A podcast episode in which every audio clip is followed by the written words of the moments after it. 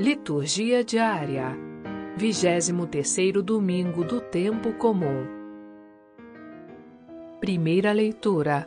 Sabedoria, capítulo 9, versículos 13 a 18. Leitura do livro da Sabedoria. Qual é o homem que pode conhecer os desígnios de Deus? Ou quem pode imaginar o desígnio do Senhor? Na verdade, os pensamentos dos mortais são tímidos e nossas reflexões incertas, porque o corpo corruptível torna pesada a alma e tenda de argila oprime a mente que pensa. Mal podemos conhecer o que há na terra e com muito custo compreendemos o que está ao alcance de nossas mãos. Quem, portanto, investigará o que há nos céus? Acaso alguém teria conhecido teu desígnio sem que lhe desses sabedoria e do alto lhe enviasses teu Santo Espírito. Só assim se tornam retos os caminhos dos que estão na terra, e os homens aprenderam o que te agrada, e pela sabedoria foram salvos. Palavra do Senhor. Graças a Deus.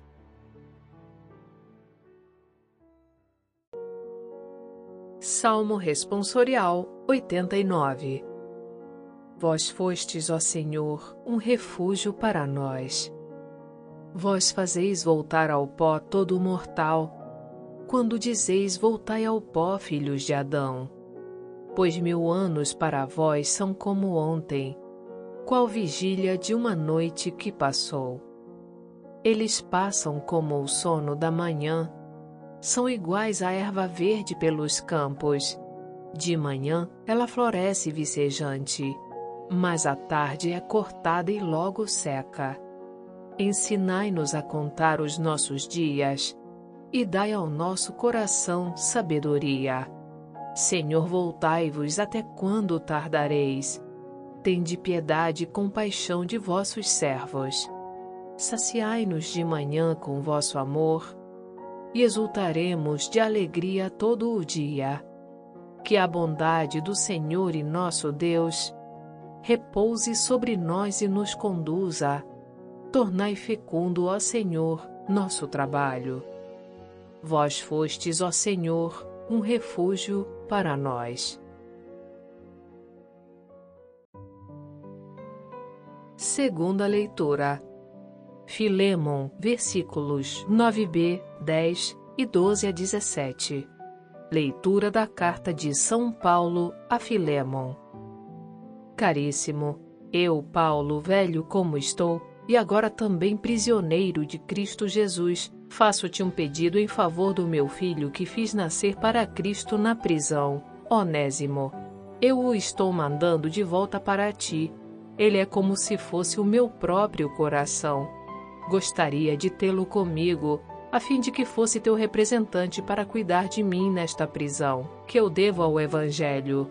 Mas eu não quis fazer nada sem o teu parecer para que a tua bondade não seja forçada, mas espontânea. Se ele te foi retirado por algum tempo, talvez seja para que o tenhas de volta para sempre. Já não como escravo, mas muito mais do que isso, como um irmão querido, muitíssimo querido para mim, quanto mais ele o for para ti, tanto como pessoa humana, como como irmão no Senhor.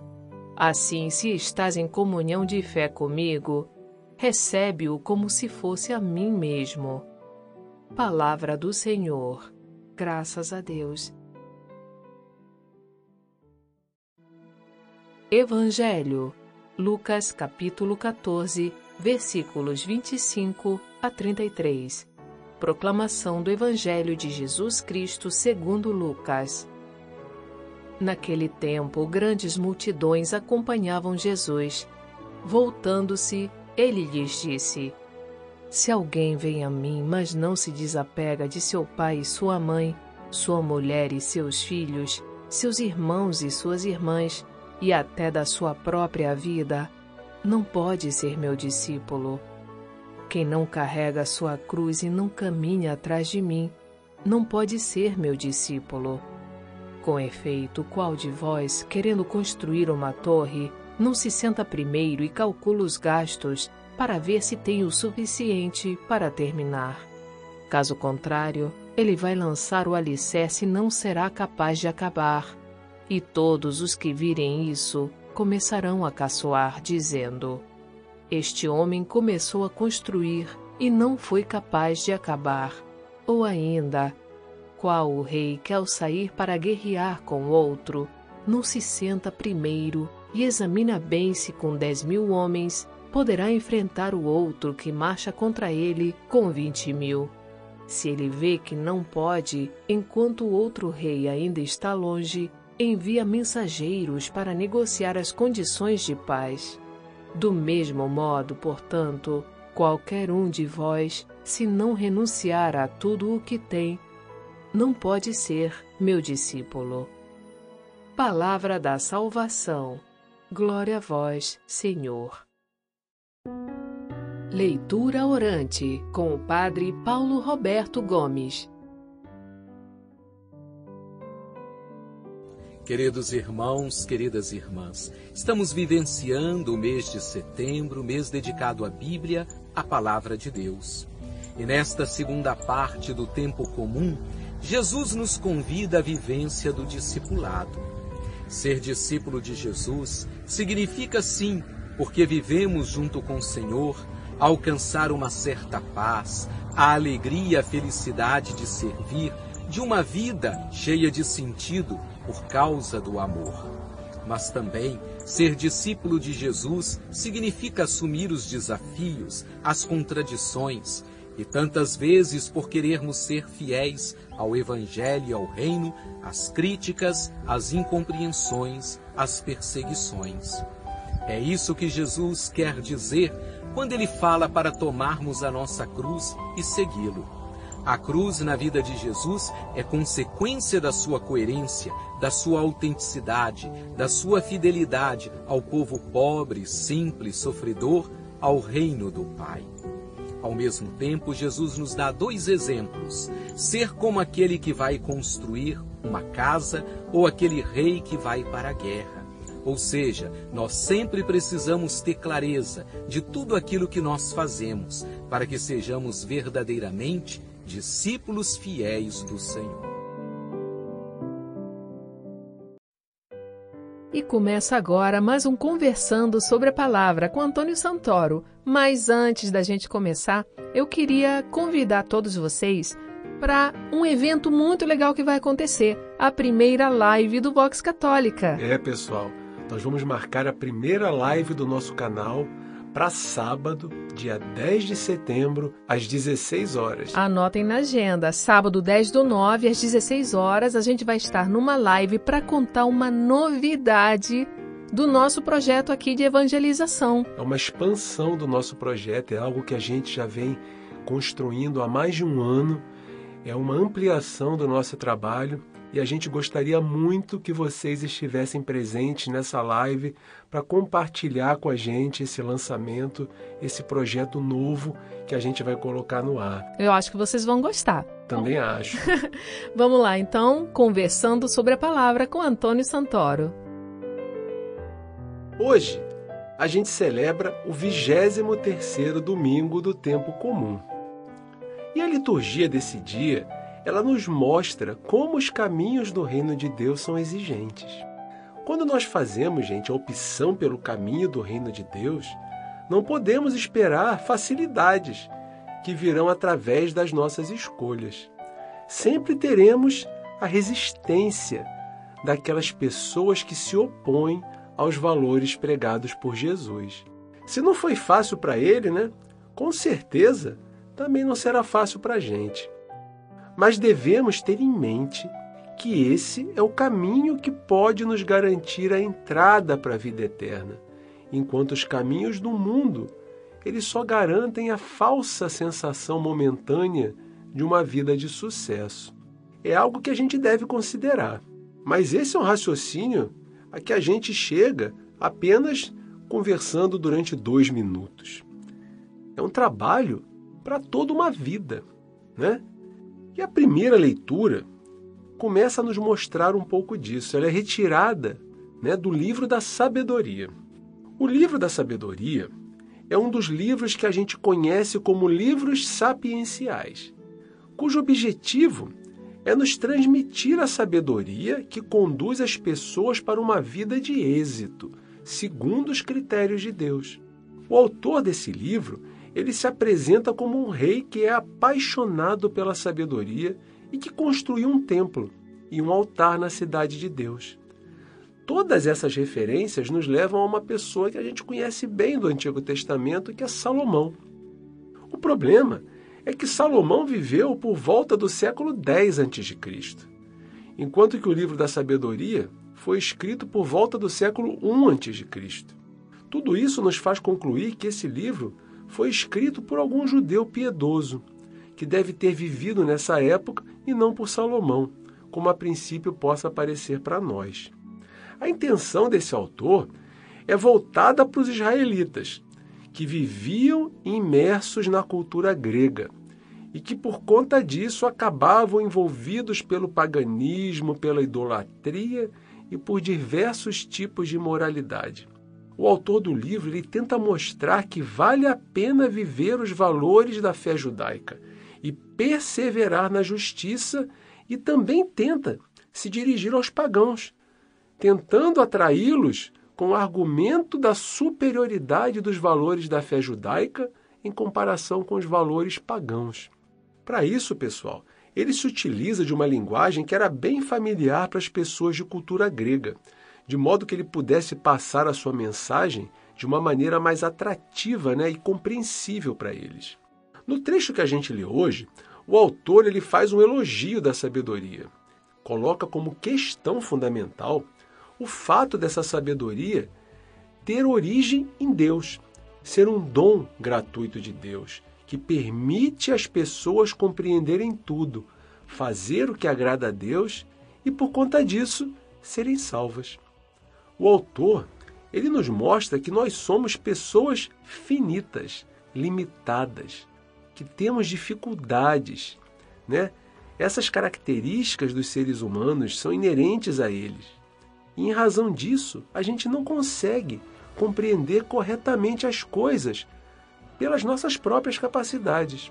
Nós, nós só conseguimos descobrir o verdadeiro sentido das nossas vidas através da aceitação dessa sabedoria de Deus, que é dada por ele gratuitamente para todos aqueles que se dispuserem a recebê-la. Com essa sabedoria, as pessoas vão poder compreender o verdadeiro sentido da vida. É através da sabedoria que as pessoas conseguem separar o que é verdadeiro do que é falso e também colocarem em uma escala de valores o que é importante e o que é inútil. Pessoal, essa leitura ela deve nos fazer refletir sobre a maneira pela qual a gente discerne as coisas das nossas vidas. Quais são os critérios que a gente utiliza para dar valor às coisas? Para a gente saber o que é realmente importante e o que não é. Como é que nós construímos a nossa escala de valores? Será que a gente sabe enxergar, sobre os critérios da sabedoria de Deus, o que é realmente um valor verdadeiro e o que é um falso valor? Será que a gente enxerga aquele que tem o potencial de nos iludir, de nos enganar, de nos afastar dos valores verdadeiros, dos valores do reino de Deus? Será que a gente consegue fazer essa separação? Hoje, a gente se depara com tantos desafios, com tantas opiniões, com tantas teorias, né, diferentes sobre as coisas. Realmente a nossa cabeça ela acaba muitas vezes ficando confusa com tantas informações com que ela é bombardeada o tempo todo. Nós temos que nos revestir dessa sabedoria de Deus, que é dada gratuitamente a nós, para que a gente não seja levado o tempo todo pela opinião das mídias, que massacram a nossa cabeça 24 horas por dia, como opinião que somente reflete a opinião dos seus proprietários ou daqueles que financiam né, as suas atividades. É muito difícil a gente achar né, um meio de comunicação que seja isento. É bem verdade né, que os meios de comunicação eles são extremamente úteis né? principalmente para a nossa democracia. E isso por si só já é algo de muita relevância para nós. Mas eles não podem ditar as regras da nossa vida, do nosso comportamento ou do nosso pensamento. Essas regras elas devem ser focadas no que nos ensinou Jesus. Ou ainda, gente, a gente deve, através dessa sabedoria de Deus, não nos deixarmos influenciar demasiadamente por uma ideologia dominante no local onde a gente viva. Seja ela qual for, porque isso vai tentar o tempo todo direcionar tudo para sua própria convergência, para a convergência desse sistema, que não necessariamente vai convergir para a ótica dos princípios no reino de Deus. Outras vezes, nós vamos ser confrontados né, pelos modismos, pelas coisas que, como o próprio nome diz, são da moda. São coisas que não têm raízes em si mesmas, mas que arrastam, gente, multidões para determinados caminhos e que frequentemente, gente, passam ao largo, bem longe dos projetos, passam longe da sabedoria de Deus, dos verdadeiros valores para os quais a nossa vida deve estar voltada. Para nós, católicos, cristãos, o verdadeiro critério que deve dar ou não valor às propostas que nos são apresentadas é o critério do Evangelho. E muitas vezes, esses critérios do Evangelho estão em verdadeira oposição aos critérios da nossa sociedade, do nosso mundo moderno, dos critérios que o mundo coloca como critérios prioritários. E as pessoas hoje em dia, gente, elas são muito ardilosas. Para atrair aquelas pessoas que fazem a opção pelos valores do reino de Deus, muitas vezes elas se tornam falsos representantes dos valores do reino. E elas atraem as pessoas com um discurso repleto de menções a Deus e de Jesus e do Evangelho mas que nas suas atitudes elas têm uma distância enorme dos valores, desses valores pregados por Jesus, porque as suas atitudes são contrárias a eles. Então, pessoal, que nós peçamos sabedoria a Deus, para que também Ele nos ajude a discernir, a separar os verdadeiros dos falsos representantes dos valores do reino de Deus. Por isso, a vida daquele que opta pelo reino de Deus, ela não é uma vida fácil. Nós devemos refletir como é que nos posicionamos em relação a isso. Se nos deixamos levar por essa escala de valores e de importância que nos é imposta pela sociedade, ou pelos valores do Evangelho que nos foram apresentados por Jesus. Confrontem sempre os valores do Evangelho com as atitudes daqueles que querem te atrair. Na segunda leitura de hoje, nós vemos um trecho da carta de São Paulo a Filemo. Essa ela é a menor carta escrita por Paulo e ela é destinada a um tal Filemo, que era um membro da comunidade que ele havia fundado em Colossos. O assunto central dessa carta é uma pessoa chamada Onésimo, que era um escravo de Filemon e que havia fugido e se juntado a Paulo. E que, quando Paulo escreve essa carta, está na prisão.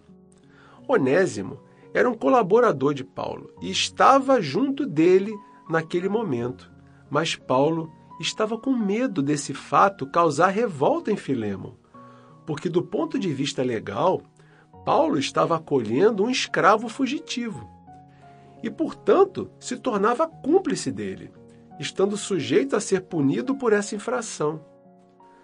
Por outro lado, Onésimo corria o risco de ser preso e devolvido ao seu senhor e ser severamente castigado por ter fugido.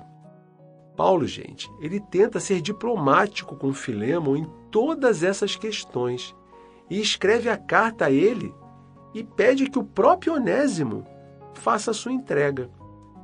No conteúdo da carta, ele explica a situação e intercede pelo escravo que havia fugido, pedindo ainda que, se possível, Filemon o devolva a Paulo, porque ele estava sendo de grande utilidade para ele. Paulo faz todos os pedidos sem impor nada a Filemon, deixando a decisão nas mãos dele. Para Paulo, um verdadeiro cristão deve sempre ser regrado pelas atitudes regidas pelo amor, pelas atitudes do Evangelho. É justamente esse apelo que está implícito no conteúdo dessa carta, gente.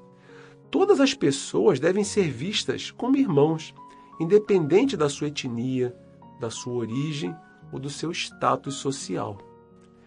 É tendo por base essa ótica que Paulo pede a Filemon que receba Onésimo, não mais na condição de um escravo, mas na condição de um irmão, um irmão querido em Cristo. Paulo deixa que Filemon, gente, ele faça em relação a si próprio uma prova da sua verdadeira conversão ao evangelho. Se ele é de fato cristão, deverá ver em Onésimo um irmão, e não um escravo que deve ser castigado por ter fugido ao buscar a sua liberdade. A questão da escravidão, gente, ela deve ter sido algo muito discutido no início do cristianismo.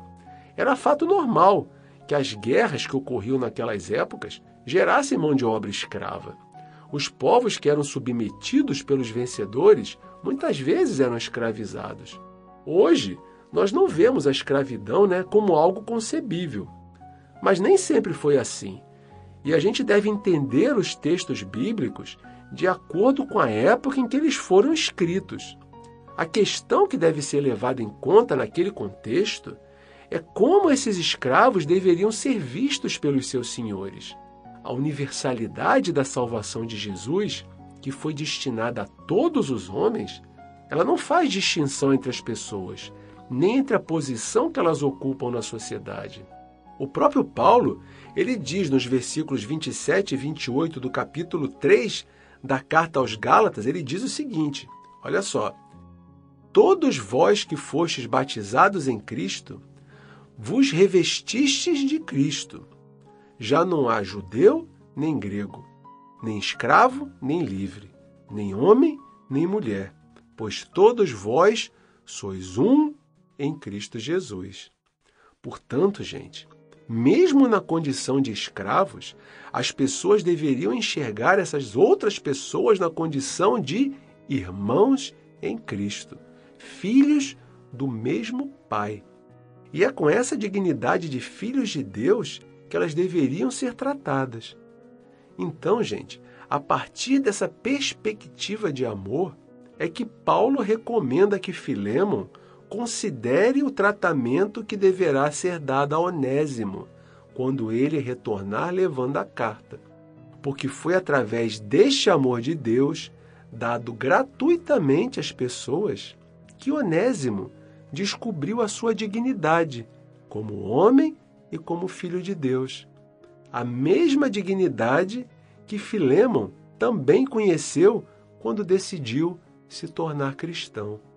Esse é o tema central da carta que a gente leu hoje.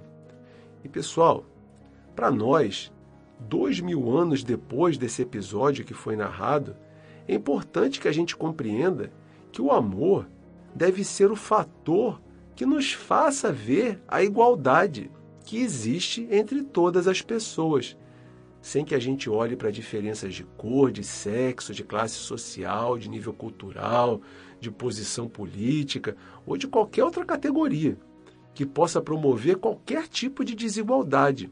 Essa desigualdade ela é sempre estabelecida pelos critérios humanos.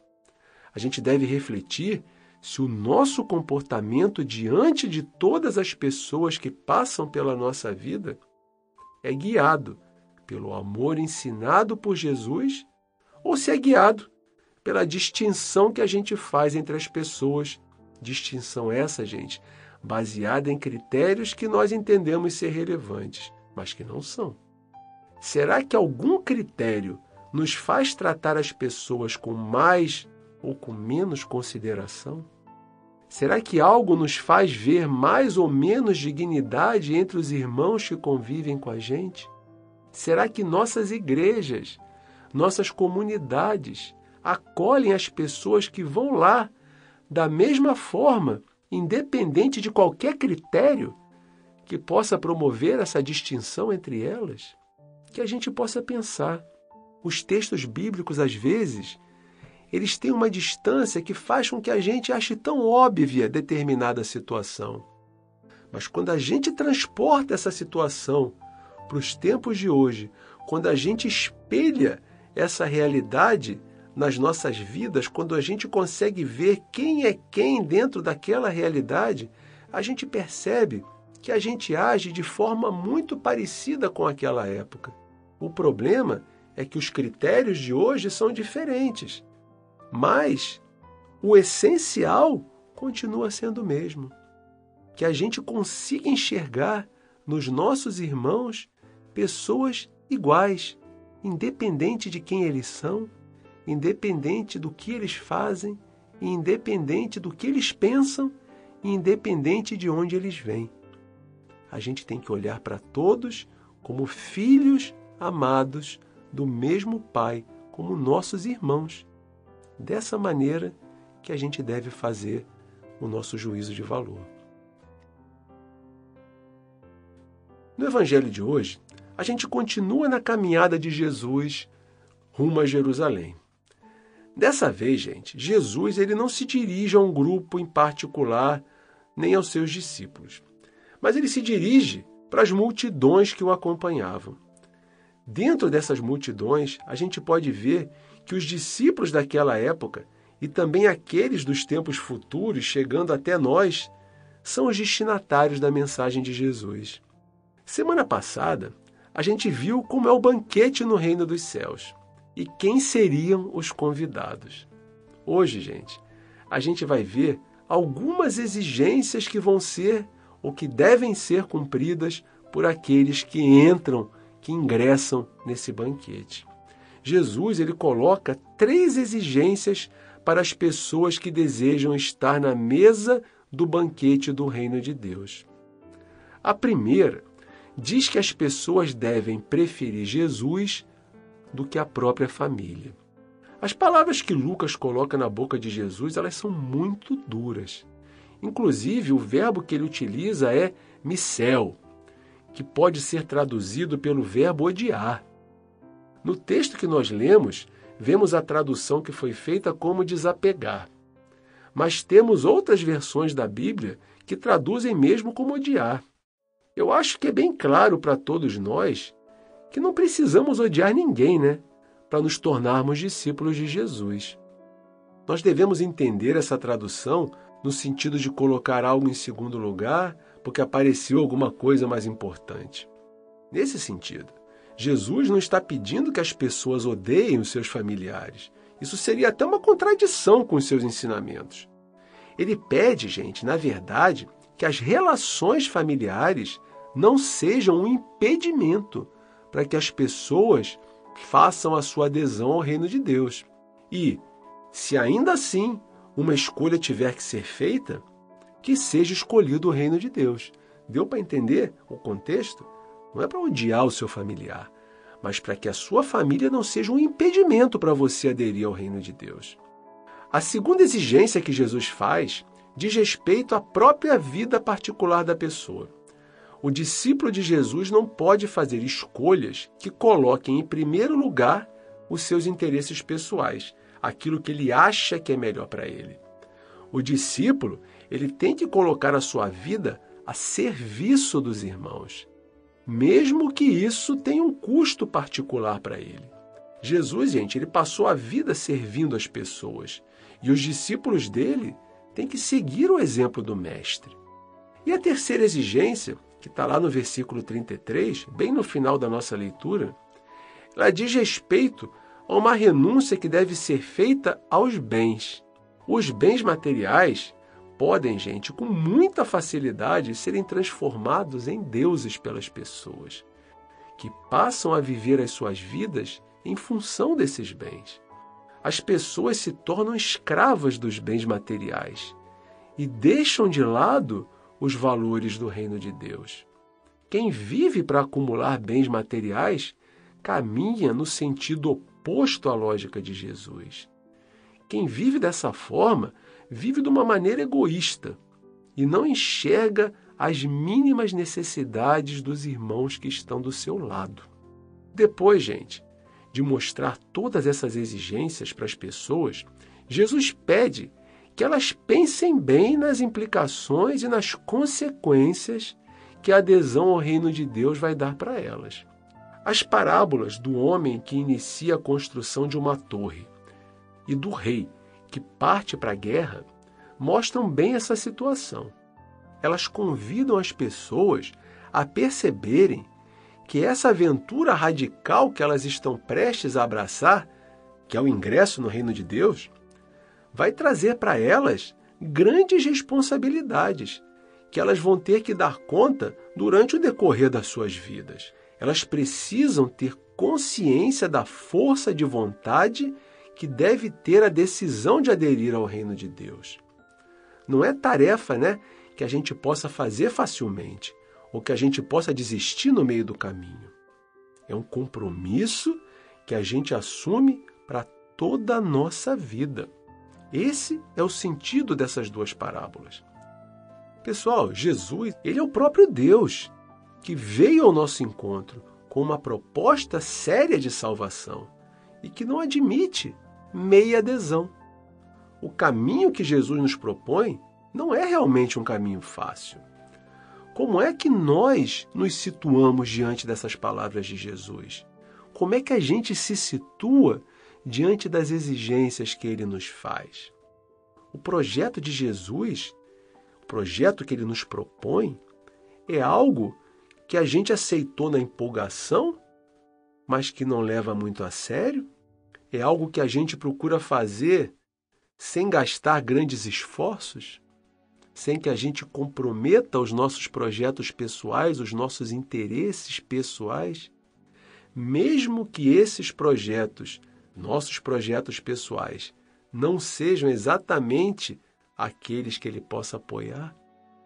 Como é que a gente encara as exigências que Jesus nos faz de colocar o seu projeto acima de tudo, mesmo com a discordância da nossa família? Lembra?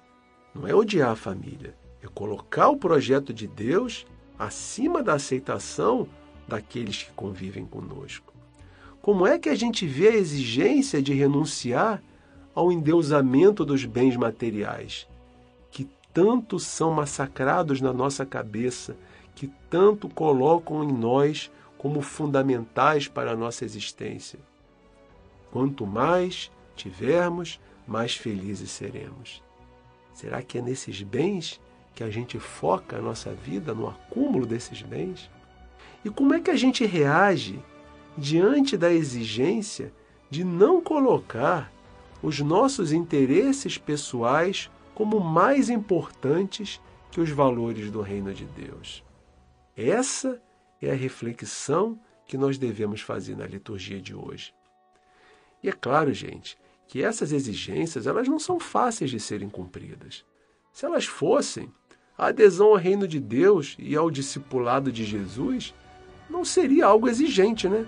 Mas algo fácil, facinho de ser feito. O que nós devemos ter claro nos nossos corações é a decisão de ser discípulo e contar com o auxílio de Jesus para isso. Certamente, gente, como ele mesmo nos garantiu, a todo que pedir, lhe será dado. A todo que procurar, encontrará. E ao que bater na porta, a porta vai ser aberta.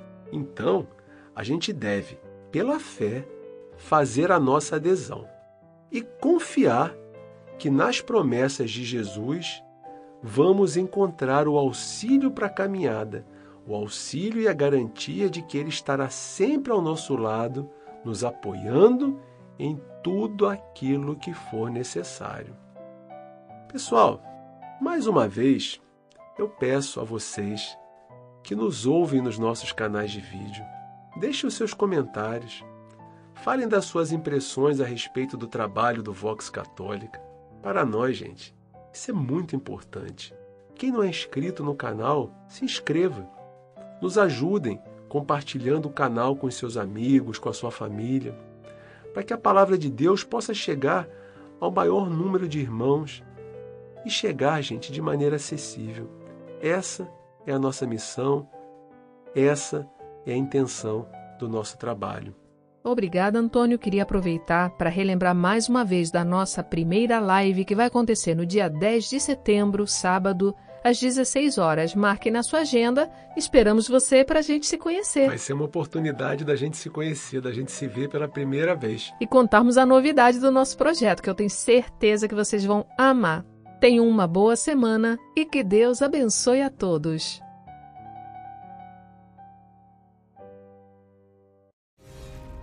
Acompanhe também nosso canal no YouTube, Vox Católica. Lá você encontrará, além da liturgia dominical, o texto guiado e orações.